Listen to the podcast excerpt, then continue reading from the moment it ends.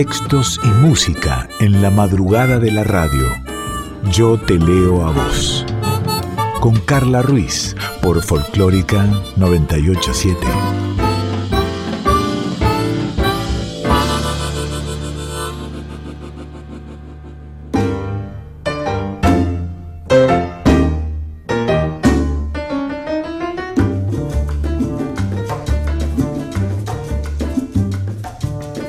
Buenas, buenas, buenas, buenas, pero ¿cómo va? Bienvenida, bienvenido a otro episodio, otro programa de Yo te leo a vos, aquí en la folclórica, pero también en formato de podcast, allí donde estés a través de radionacional.com.ar o a través de Spotify. Diego Rosato en la edición, Daniela Paola Rodríguez en la producción, soy Carla Ruiz y esta es tu voz.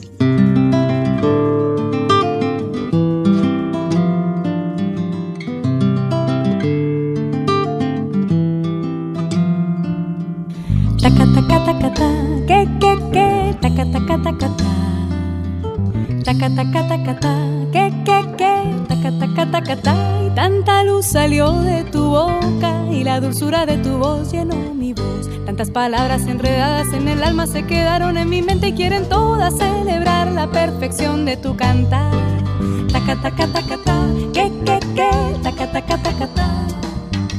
Taca taca taca ta, que que que, taca taca taca ta. Y tanto swing salió de tus manos, tanto sabor que se quedó en mi corazón. Será tu Cuba que no quiere que te olvides de tu sangre y de tu ritmo y de los negros y mulatos que se inventaron el sol.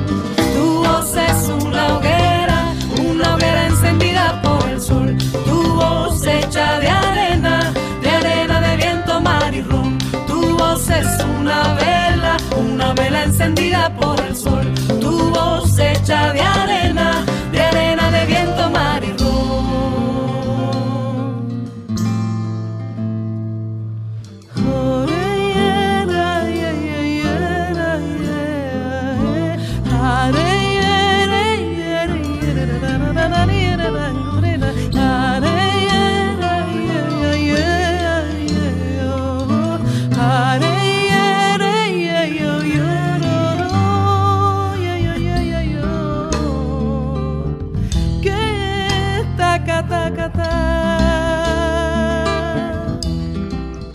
Y lo primero que quiero hacer en este programa de hoy es hablarte de Esther Pineda, escritora que hemos leído aquí en Yo te leo a vos.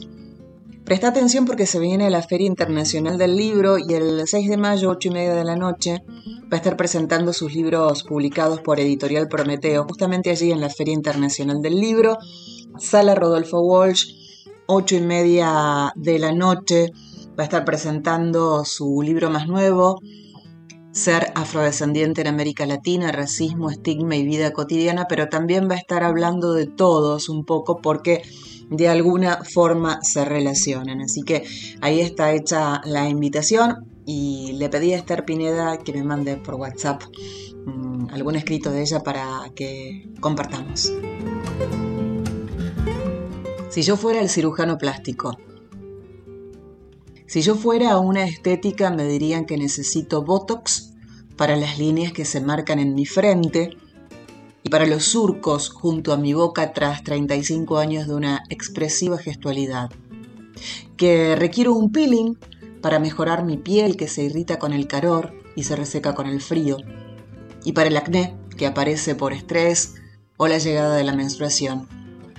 También intentarían agregar al paquete la despigmentación de mis labios morados y un microblending para mis irregulares cejas. Pero además, no dejarían pasar la oportunidad para ofrecerme el blanqueamiento de vulva y la depilación definitiva de todo mi cuerpo. Si yo fuera a la peluquería, me dirían que debo alisar mi cabello afro con queratina para recuperar la dignidad como dice una popular estilista. Si yo fuera un cirujano plástico se le dificultaría venderme una mamoplastía por mis grandes senos, pero me diría que necesito una mastopexia para levantar las mamas antes de que comiencen a caerse con la edad. intentaría convencerme de realizarme una liposucción para eliminar el rollito de mi abdomen y devolverme la pequeña cintura que hace algunos años dejé atrás. Me recomendaría una lipoescultura para definir mi figura, la marcación de abdomen para verme fitness sin esfuerzo y una transferencia de grasa para aumentar el tamaño de mis glúteos. Un cirujano también diría que necesito bichectomía porque los rostros redondos ya no son estéticos, seguido de una rinoplastía para perfilar mi nariz ancha de negra. Si yo fuera a la estética, la peluquería o al cirujano me dirían todo lo que supuestamente está mal en mí para vender lo que tienen que vender y para cobrar lo que tienen que cobrar. Aunque con esto destruyeran mi esencia. Pero yo ya sé que no hay nada mal en mí, que mi cuerpo no necesita de sus procedimientos, que no tengo defectos ni imperfecciones. Yo ya descubrí que se trata de un negocio que nos necesita inseguras, deprimidas, entretenidas y consumistas. Esther Pineda, escritora, recordá 6 de mayo, 8 y media de la noche, en la Feria Internacional del Libro, en la sala Rodolfo Walsh, presenta su más reciente libro y la podés conocer. Quería hablar de las ventanas. Quiero hablar de las ventanas. Viste que cuando se encienden las luces de los edificios hasta hasta parecen caritas, ¿no? A veces ojitos, sonrisa, una, una nariz. Siempre me encantó mirar las ventanas desde, desde muy chica, desde la ventana de mi cuarto, lo que se veía, pero no espiar adentro, no. Ver las luces, las distintas tonalidades, no de mirona, de qué pasaba adentro, sino que lo que más me gustaba, lo que más me gusta, es imaginarme. ¿Recién se habrá levantado? ¿Recién llegará de trabajar? ¿Cuántos vivirán? Mira que por ahí están trabajando en esa casa. Habrá niños, niñas, vivirá una persona sola. Será un matrimonio feliz y hermoso. Será una persona que vive sola y que está triste. Será un matrimonio que está solo y que está triste. Será una persona que está sola y es feliz. Actualmente viajo mucho en subte. Entonces, claro, no, no ves ventanas ahí bajo tierra, pero mucho tiempo cuando tomaba, por ejemplo, colectivos, me encantaba mirar hacia arriba y ya a partir de que anochecía mirar y mirar y mirar las ventanas y mirar los colores de esas cortinas o, viste que te das cuenta según la ventana o el, largo del departamento, es el living, está prendida la cocina, que estarán cocinando, qué sé yo, no sé. Eh, me gusta mucho eso, pero insisto, no de Mirona, de Fisgona, sino de, de imaginar qué habrá, quiénes estarán detrás de, de esas ventanas. Ventanas, dura tierra.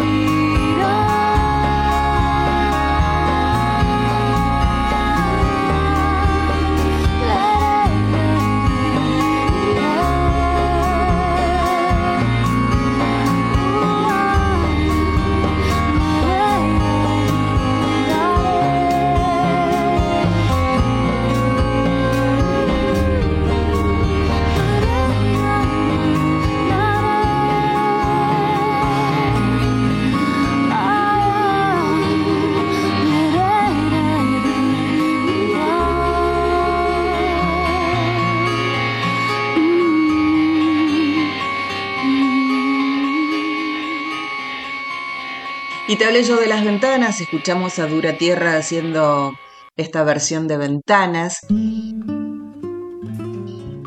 Y la ventana inolvidable, escrita por la española Menchu Gutiérrez,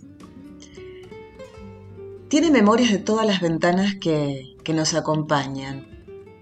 Menchu hace de las ventanas su musa en este, su más reciente libro.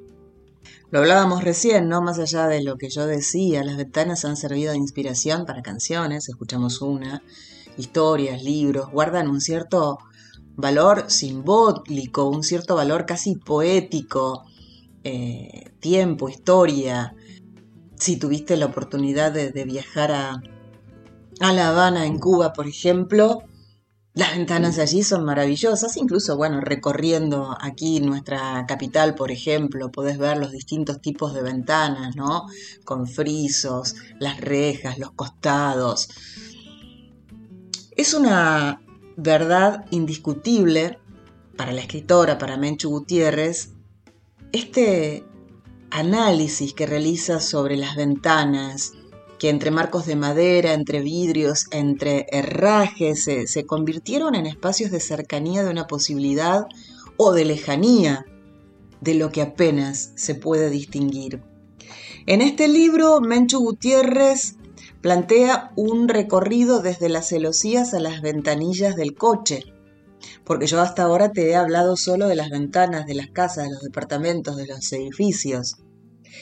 Pero ella habla desde las celosías hasta las ventanillas del coche, hasta las pantallas del móvil. El libro fue publicado en España y allí Menchu Gutiérrez se fija en las ventanas y nos permite a nosotros lectores ver a través de esas ventanas, reflejarnos a través de esas ventanas. En este libro la escritora se encarga de reflexionar sobre los grandes temas de la vida eh, bajo la metáfora de la ventana como umbral a través de la que llega todo lo exterior. Eh, nos abre un inmenso mundo, Menchu Gutiérrez, en, en la ventana inolvidable, la ventanilla del avión, la del tren, la del coche. Habla de muchas ventanas y también aparecen las ventanas de la escuela, de la computadora, hasta el espejo como una ventana física y simbólica del alma. Así que, bueno, se publica en España, pero quizás lo podamos conseguir acá. La ventana inolvidable de Menchu Gutiérrez. Cabe destacar que son 184 páginas que componen este libro que hay ventanas abiertas, hay ventanas cerradas, hay ventanas que permanecen entreabiertas, hay ventanas que permiten que nos vean, que miremos. Eh, y a lo largo del, del, relato eh, podemos encontrar recuerdos personales o ajenos, sueños, historias propias y extrañas. Eh, es parte de todo el material que constituye este libro eh, de Menchu Gutiérrez que se llama La ventana inolvidable. Y se Trío ahora va a ser ventanas.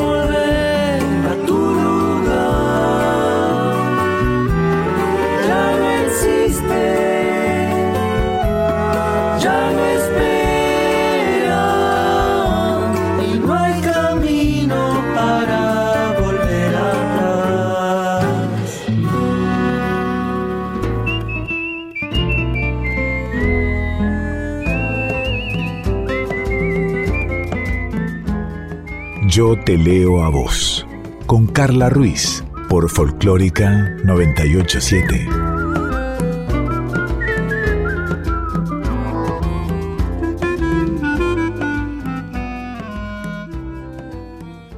Seguimos en Yo Te Leo a Vos, nos encontrás arroba Yo Te Leo a Vos en Instagram, Yo Te Leo a Vos radio arroba gmail.com y si no me buscas a mí arroba soy Carla Ruiz.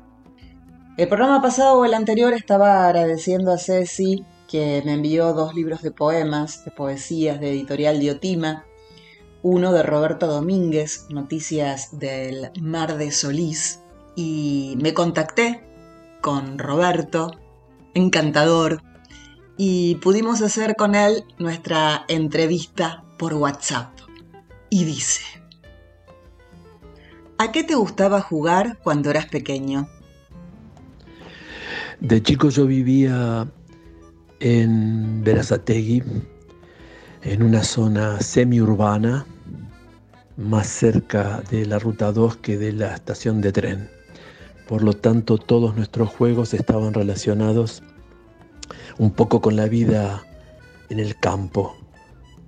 Además de jugar a la pelota o subir a los árboles y cazar renacuajos en las grandes charcas que se armaban en algún terreno que tenía eh, un poco de hondonada. ¿Por qué sos escritor? Bueno, no me considero un escritor profesional. Sí, soy una persona que escribe hace muchos años. Primero artículos relacionados con mi carrera docente, algún libro eh, de uso en la escuela primaria. Y en el momento de jubilarme recuperé viejos cuadernos y hojas de agenda en las que yo iba anotando poemas y empecé a trabajarlo en distintos talleres literarios muy valiosos que encontré dentro de la ciudad y que me ayudaron a pulir un estilo y al mismo tiempo me animaron a publicar. ¿Qué te gusta actualmente hacer en tu tiempo libre? En mi tiempo libre, además de escribir y corregir lo escrito, eh, pinto. Estoy haciendo un muy buen taller de pintura en un centro cultural de la ciudad. Soy voluntario en Bibliotecas Rurales Argentinas, que es una fundación que recibe libros de todo tipo, los clasifica y luego los envía a quienes los soliciten en distintos puntos del país. Por otro lado, soy columnista en un programa del Centro PEN de Argentina que se llama la responsabilidad de la palabra y que va eh, por Radio Sónica Más. ¿Alguien a quien admires o te haya inspirado en seguir tu profesión? Bueno, a quien admiro, en realidad la Argentina ha dado grandes poetas. Eh, inevitablemente por la generación a la que pertenezco hay que nombrar a Borges, pero no puedo dejar de recordar a Joaquín Januzzi o a Leónidas Escudero y dejo afuera muchísimos que también su lectura ha dejado huella en mi escritura. Del extranjero me gusta mucho Wisława Szymborska, la poeta polaca ganadora del Premio Nobel de Literatura. Y pienso ahora entre la lista de maravillosos poetas chilenos, eh, estuve leyendo a Jorge Tellier, que me gustó mucho, o entre mis favoritos de Estados Unidos, Wallace Stevens. Contame acerca de tu último proyecto. Bueno, mi último proyecto se llama Noticias del Mar de Solís. Es un libro de poemas publicado por Ediciones Diotima en una preciosa tirada. El título es un homenaje a un gran novelista mexicano llamado Fernando del Paso. Y en este poemario trato de contar a la manera de las muñecas rusas, desde lo más general, que son los poemas a la ciudad, los poemas a nuestra historia, los poemas del barrio, de la familia, y termina con algunos poemas más íntimos. ¿Qué escrito tuyo querés compartirnos?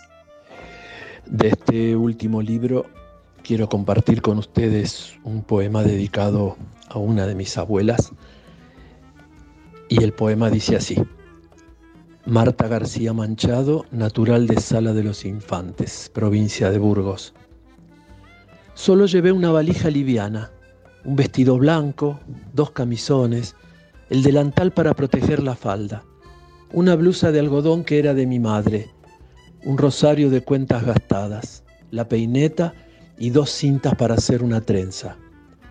En el fondo puse una pequeña caja con hilos y agujas por si se descosía algo en el viaje de un mes. No tenía fotos de mi padre.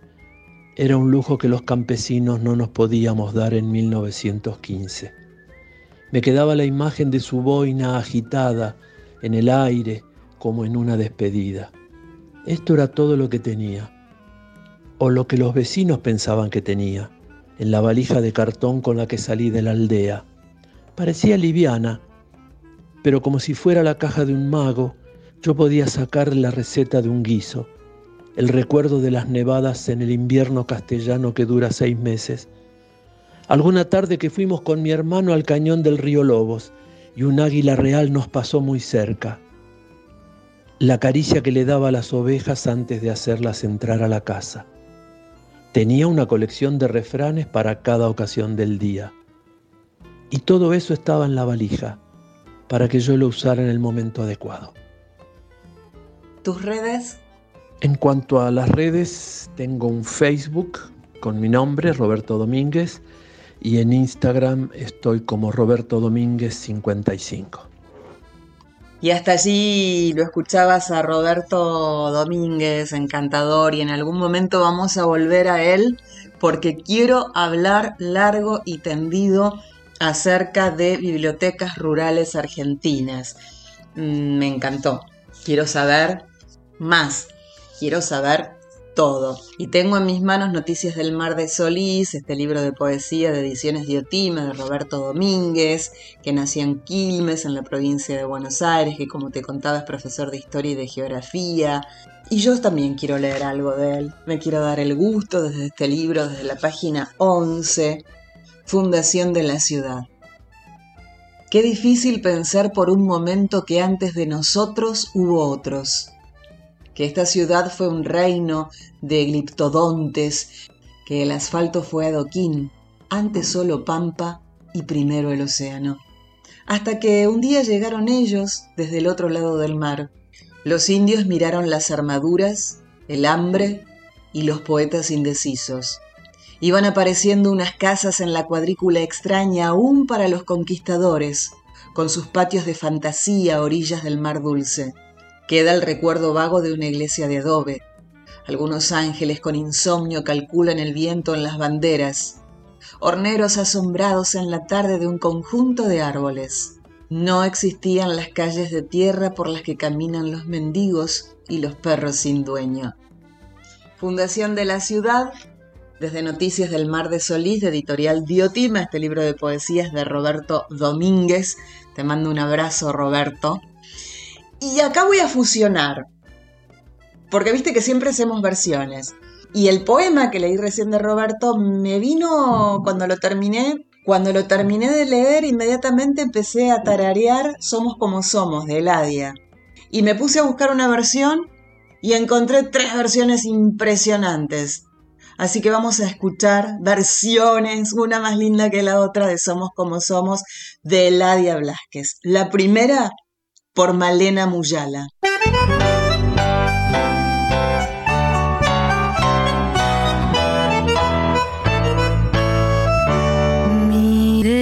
este espejo, bruñido y reluciente, sin el engrupe falso de una mentira más. Y vamos a encontrarnos con toda nuestra gente, mirándonos de frente, sin ropa y sin disfraz, con toda nuestra carga pesada de problemas. Hagamos un teorema de nuestra realidad Perdamos todo al vento, la torre y el alfil en este escrachamiento de frente y de perfil, como somos sensibleros, soñadores, compradores de buzones, creer en el amor, como somos el melodrama y a enredarnos en la trama por vivir en la ficción tal como somos. Como un niño acobardado con el andador gastado por temor a echarse a andar. Chantas y en el fondo solidarios, acá nos gusta hacer las leyes, después crear la trampa, tirando por la rampa las tarcas a rendir, cargar a voz en cuello y protestar bajito, prefabricando mitos para poder vivir. Nos gusta sobre todo comer dos carrillos, rociando con tintillo la gris preocupación. Y así mancomunados hacernos la unción el culto más sagrado a la manducación. Como somos sensibleros soñadores compradores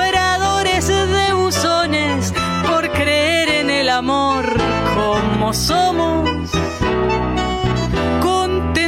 el melodrama y a enredarnos en la trama por vivir en la ficción tal como somos. Como un niño acobardado con el andador gastado por temor a echarse a andar. Chantas y en el fondo al fondo y muy piolas vamos, entendamos pues el cómo de asumirnos como somos o no somos nunca más. Esta segunda versión de Somos como somos es en la voz de Sandra Mianovich. Miremos este espejo bruñido y reluciente, sin el engrupe falso de una mentira más, y vamos a encontrarnos con gente, mirándonos de frente sin ropa y sin disfraz, con toda nuestra carga pesada de problemas. Hagamos un teorema de nuestra realidad, juguemos todo el vento, la torre y el alfil en este escrachamiento de frente y de perfil. Como somos sensibleros, bonachones, compradores de buzones por creer en el amor. Como somos con tendencia al melodrama y a enredarnos en la trama por vivir en la ficción tal como somos. Como un niño acobardado con el andador gastado por temor a echarse a andar. Chantas y en el fondo solidarios, más al fondo muy otarios y muy viola más acá. Vamos, aprendamos pronto el tomo de asumirnos como somos. No, no somos nunca más. Nos gusta hacer las leyes, después crear la trampa, tirando por la rampa las tangas a rendir. Gritar a voz en cuello y protestar bajito, prefabricando mitos para poder vivir. Nos gusta sobre todo comer a dos carrillos, rociando con tintillo la cruel preocupación. Y así mancomunados hacemos con unción el culto más sagrado a la manducación.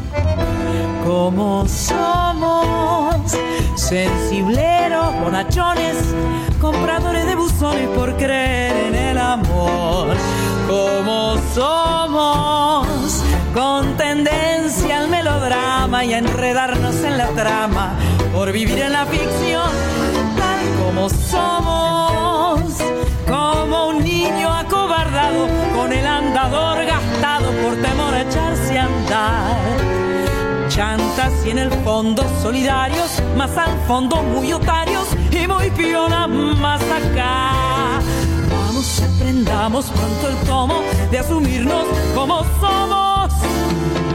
No, no somos nunca más. Y la tercera y última versión de Somos como somos en la voz de su autora, Eladia Blasquez. Miremos este espejo bruñido y reluciente, sin el engrupe falso de una mentira más vamos a encontrarnos con toda nuestra gente, mirándonos por dentro sin ropa y sin disfraz, con toda nuestra carga pesada de problemas. Hagamos un teorema de nuestra realidad. Juguemos todo el vento, la torre y el alefil en este escrachamiento de frente y de perfil. Como somos sensibleros bonachones, compradores de buzones por creer en el amor. Como somos con tendencia al melodrama y a enredarnos en la trama por vivir en la ficción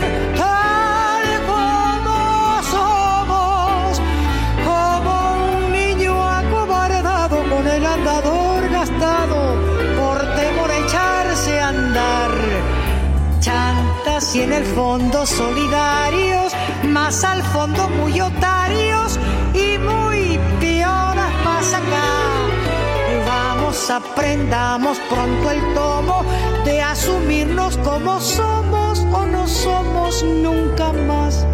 Nos gusta hacer las leyes después, crear la trampa, tirando por la rampa las tangas a rendir cargar a voz en cuello y protestar bajito, prefabricando mitos para poder vivir.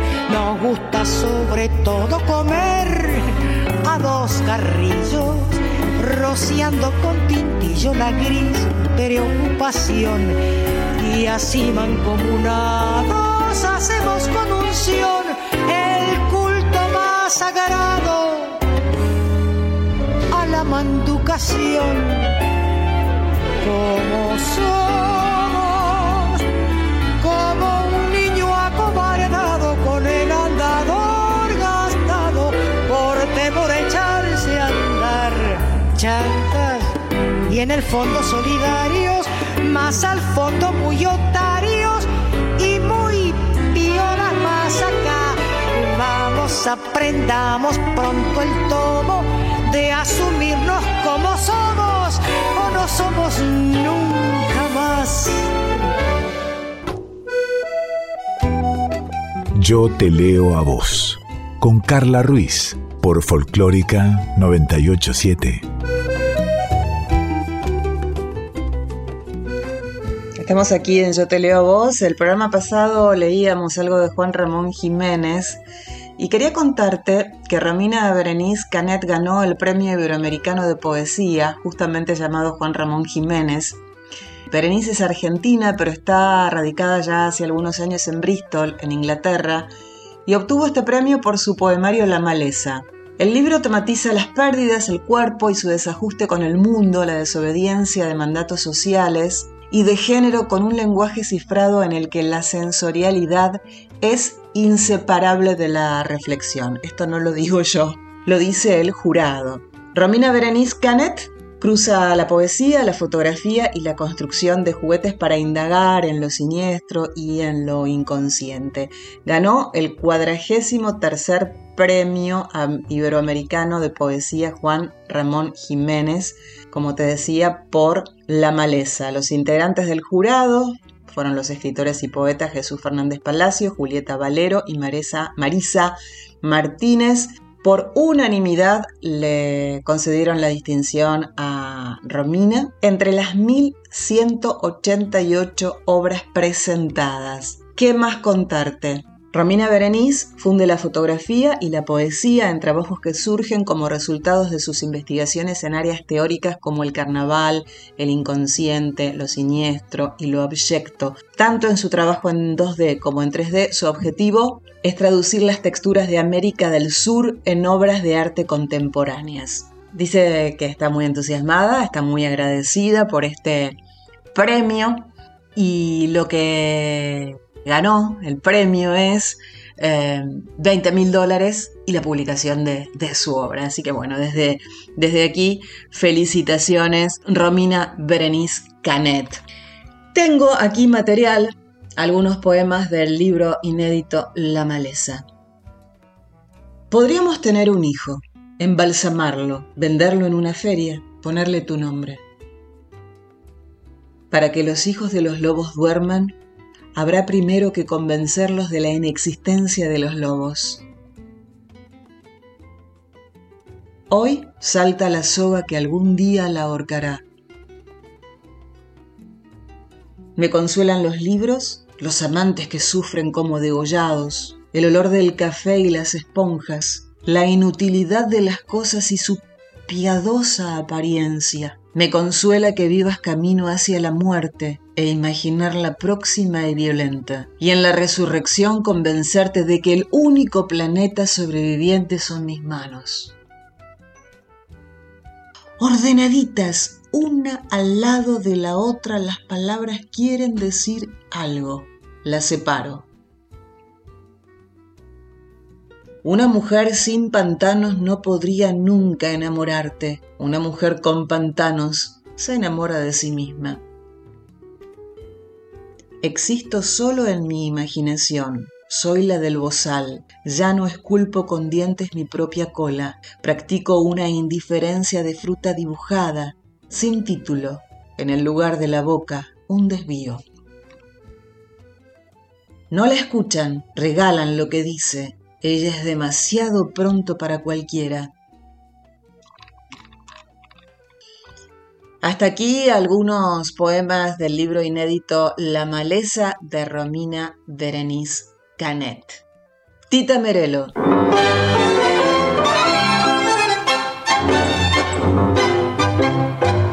El de la esquina de casa.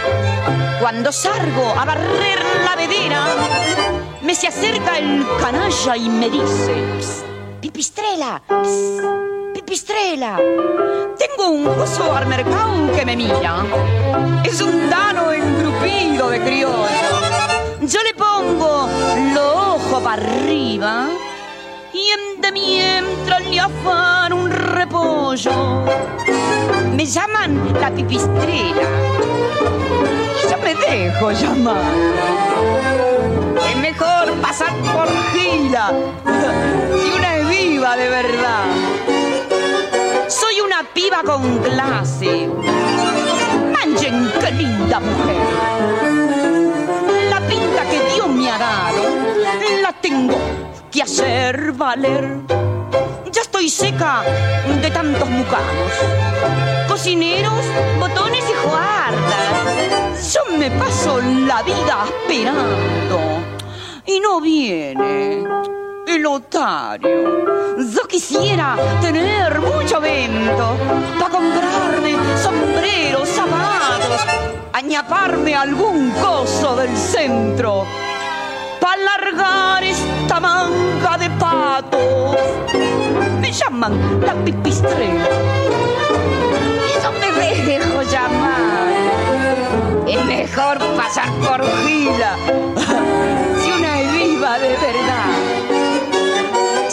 chica con clase.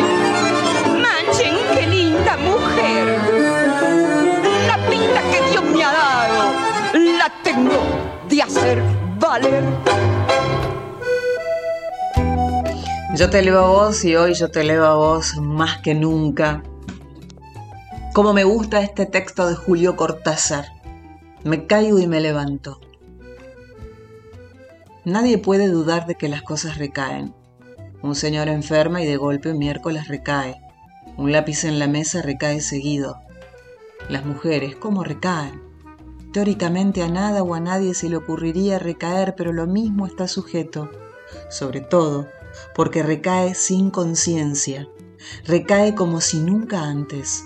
Un jazmín, para dar un ejemplo perfumado, a esa blancura de donde le viene su penosa amistad con el amarillo, el mero permanecer ya es recaída. El jazmín entonces. Y no hablemos de las palabras, esas recayentes, deplorables, ni de buñuelos fríos, que son la recaída clavada. Contra lo que pasa se impone pacientemente la rehabilitación. En lo más recaído hay siempre algo que pugna por rehabilitarse, en el hongo pisoteado, en el reloj sin guarda, en los poemas de Pérez, en Pérez. Todo recayente tiene ya en sí a un rehabilitante, pero el problema para nosotros, los que pensamos nuestra vida, es confuso y casi infinito. Un caracol segrega y una nube aspira.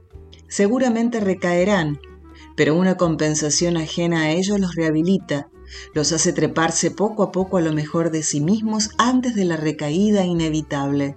Pero nosotros, tía, ¿cómo haremos?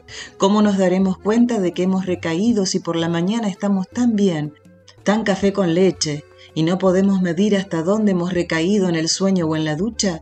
Y si sospechamos lo recayente de nuestro estado, ¿cómo nos rehabilitaremos? Hay quienes recaen al llegar a la cima de una montaña, al terminar su obra maestra, al afeitarse sin un solo tajito. No toda recaída va de arriba abajo, porque arriba y abajo no quieren decir gran cosa cuando ya no se sabe dónde se está. Probablemente Ícaro creía tocar el cielo cuando se hundió en el mar epónimo, y Dios te libre de una zambullida tan mal preparada. Tía, ¿cómo nos rehabilitaremos? Hay quien ha sostenido que la rehabilitación solo es posible alterándose, pero olvido que toda recaída es una desalteración, una vuelta al barro de la culpa. Somos lo más que somos porque nos alteramos, porque salimos del barro en busca de la felicidad y la conciencia y los pies limpios. Un recayente es entonces un desalterante, de donde se sigue que nadie se rehabilita sin alterarse, pero pretender la rehabilitación alterándose es una triste redundancia. Nuestra condición es la recaída y la desalteración. Y a mí me parece que un recayente debería rehabilitarse de otra manera, que por lo demás ignoro. No solamente ignoro eso, sino que jamás he sabido en qué momento mi tía o yo recaemos. ¿Cómo rehabilitarnos entonces si a lo mejor no hemos recaído todavía y la rehabilitación nos encuentra ya rehabilitados? Tía, ¿No será esa la respuesta ahora que lo pienso? Hagamos una cosa. Usted se rehabilite y yo lo observo. Varios días seguidos, digamos una rehabilitación continua, usted está todo el tiempo rehabilitándose y yo lo observo. O al revés, si prefiere.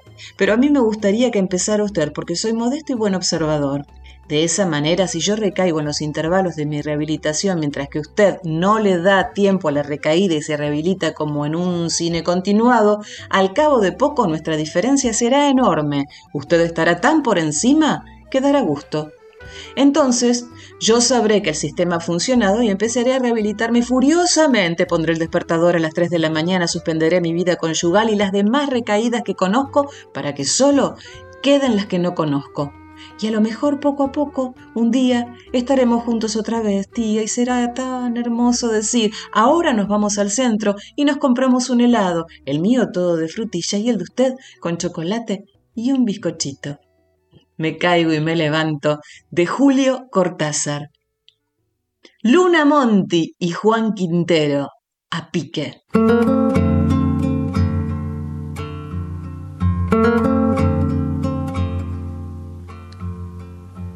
cosa que de repente se me ha ido al suelo y está el vacío esperándome.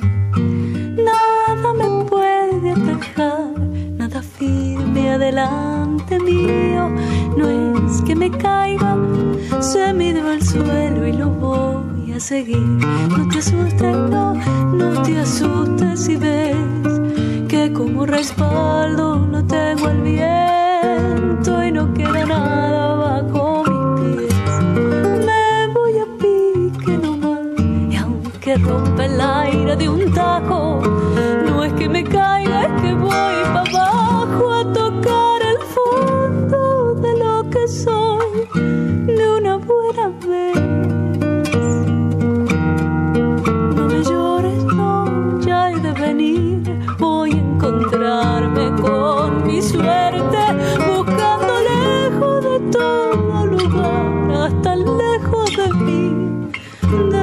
no te quiero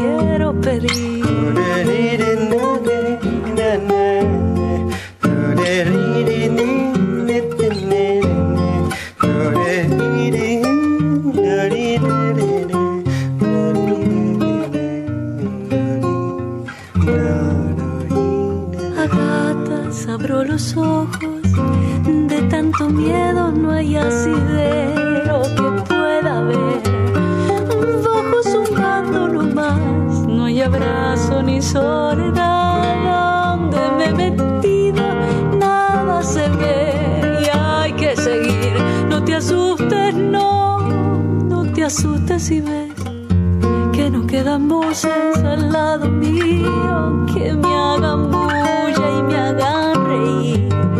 Nadie se puede acercar, pero hermano, no hay soledad donde me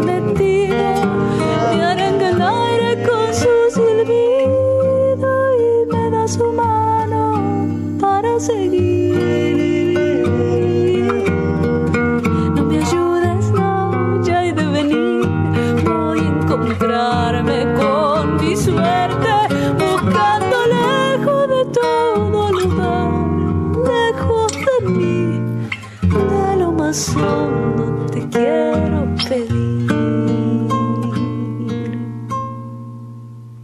Tiempo de porque sí, el yo te elevo a vos y el porque sí de Dani es una poesía. Nos cuenta Dani que en la poesía de Montserrat Abeló hay ternura, hay un abrazo cuando parece todo estar perdido. Por eso le gusta mucho Dani y por eso comparte esta poesía.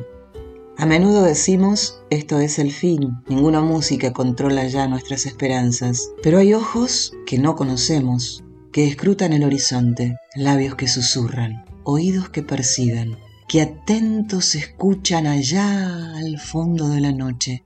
Esta es la fuerza que buscamos, el amor que aprendemos a sostener contra el borde del tiempo. Y porque sí trae música, Ay, la Flor Bobadilla Oliva, cómo me gusta. Haciendo de Joconda Belli, invitación. Yo, mujer de la luna,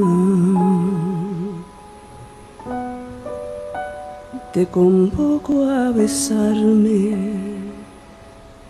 te convoco a los cráteres de mi geografía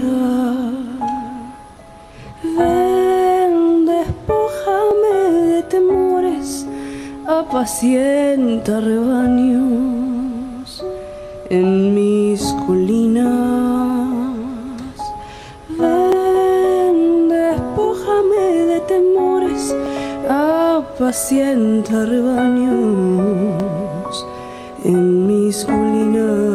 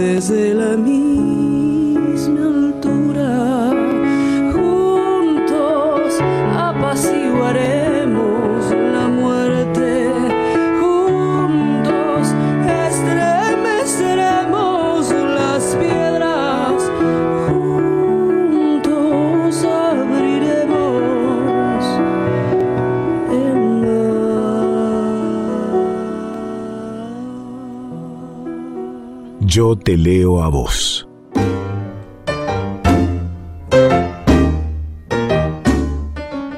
Nos despedimos del Yo te leo a vos de hoy, no sin antes contarte que nos podés seguir escuchando las veces que quieras y recomendando, por supuesto, en formato de podcast en la página de la radio o en Spotify. Gracias Cintia Carballo, gracias Diego Rosato, gracias Daniela Paola Rodríguez, gracias a vos que estás por allí del otro lado o en algún lado. Si todo va bien, si todo está bien, en el próximo estrenado miércoles 2 de la madrugada nos reencontramos para hacer juntas y juntos otro yo te leo a vos. Tenemos una cita.